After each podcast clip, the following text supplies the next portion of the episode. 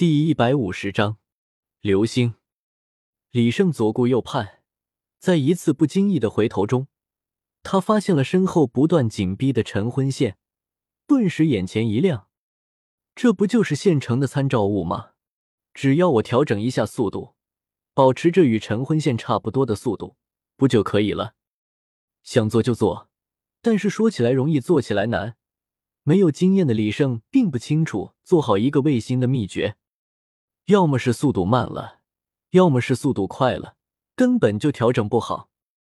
不过李胜也不气馁，在无数次的尝试之后，他终于调整好了速度与角度，跟随着斗罗星旋转了起来。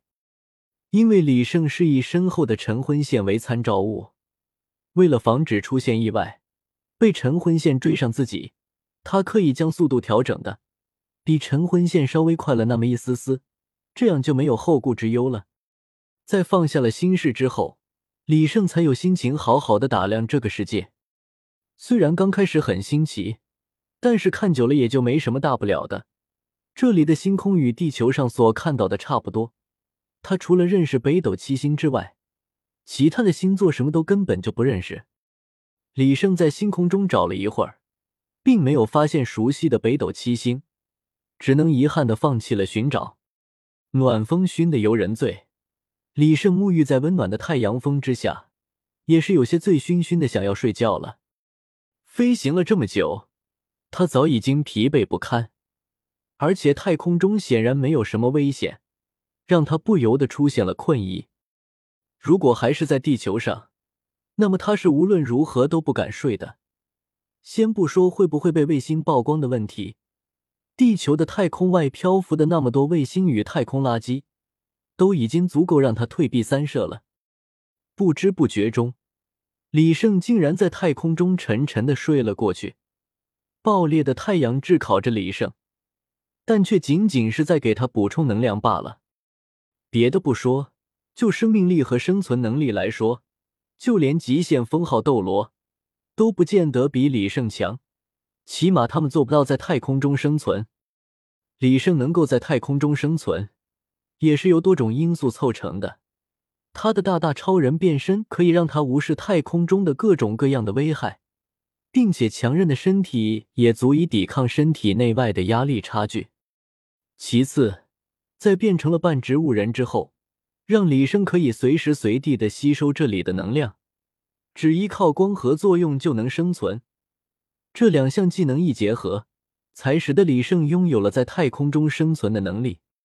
看起来孤独而又寂寞的太空中，却有着人类的身影浮现。自从李胜将自己定为了斗罗星的同步卫星之后，他对于时间的感觉已经很模糊了。当他一觉醒来，竟然短暂的懵逼了一会儿，甚至下意识的想要取消大大超人的变身。不过在一两秒钟之后，他算是清醒了，连忙打消了这种作死的念头。这一觉睡的是异常舒适，就好像劳累了一天中后，先去泡个温泉浴，然后又去做了个全身按摩一样。不过这也带来了一个坏处，那就是李胜感觉不到现在是什么时间了。他感觉自己好像睡了一个世纪一样。不过并没有那么夸张，虽然他睡的时间也并不短。但也没有他想象中的长，就是了。换算成斗罗星的时间，他这一觉已经睡了十天有余了。咦，我的魂力怎么？李胜稍微动了动身体，伸了个懒腰，却发现自己的魂力竟然在不知不觉中升了一级，现在已经达到了五十五级魂王。要知道，他可是刚刚才从魂宗晋升到魂王的。不仅如此。李胜的魂力质量也有所提升，包括凝聚力、调集速度与强度，都比之前提升了一大截。更为离谱的是，他发现自己现在身体内外都充满了能量，他已经补充满了魂力，甚至都已经溢出来了。李胜的大大超人变身依旧在持续之中，不过原本红色的皮衣，在满溢能量的渲染之下，竟然透露出了淡淡的金色。这种感觉出奇的好，不仅每个技能的威力都大了一截儿，而且李胜的身体强度与速度也得到了很大的提升。李胜不知道自己睡了多久，唐三和小五他们现在又如何了？不过当务之急还是要先返回地面再说。李胜最后看来眼着深邃的太空，他突然感觉到有些遗憾，可惜他没有相机，不能将这一幕拍下来，让其他人也感受一下太空的魅力。和上来时候的艰难不同，现在李胜浑身满溢着能量。也就不用在乎能量损耗的事情了。他张开双臂，如同陨石一般向下俯冲而去，而能量在他的双臂和双脚之后疯狂的向后喷射，让他的速度得到了进一步的提升。轰！在冲入斗罗星的大气层之后，声音也再一次的出现在了李胜的耳边，这让他有些激动。在太空中的那一段时间，一切都是寂寥无声的。却是十分容易让人患上深空恐惧症。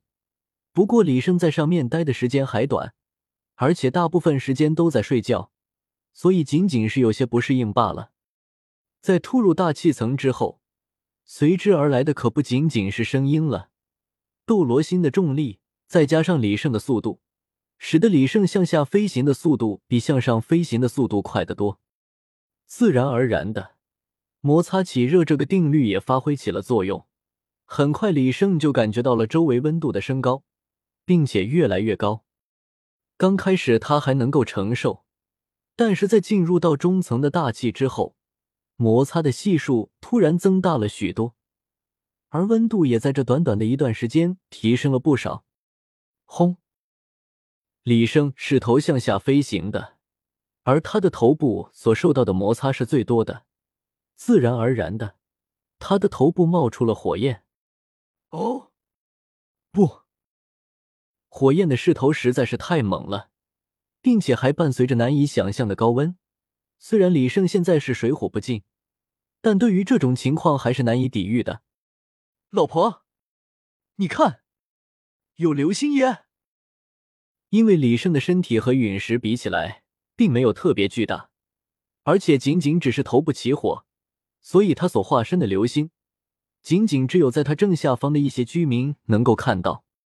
好巧不巧的，正下方正是诺丁城的位置，而他所化身的流星，却是被他的父母所看到了。不过，这一切李胜可不知道，他还在为如何减速而苦恼。先不说在大大超人的头套烧穿之后会不会波及到李胜的头发，单说头向下飞行时。那些火光可都是往李胜的脸上燎的，不仅仅是熏得睁不开眼的原因，更重要的是，这些火焰竟然将他的睫毛和眉毛全部都烧掉了。现在只有先停下再说，不然即使李胜回到了地面，恐怕也只是一具尸体。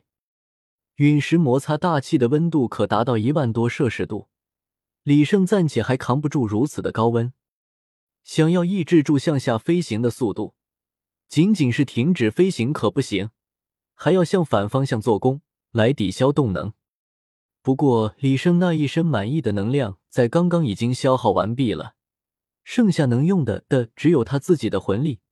他必须计算好高度和时间，以求能够保存点魂力应对突发事件。在李胜停止向下飞行之后。原本那不断增加的加速度也缓慢了下来。随后，李胜开始在空中调转身体，让头部朝上，脚步在下。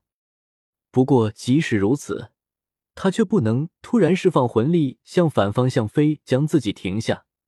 如果他真的那样做了的话，即使他的身体足够结实，恐怕也会受到极大的伤害。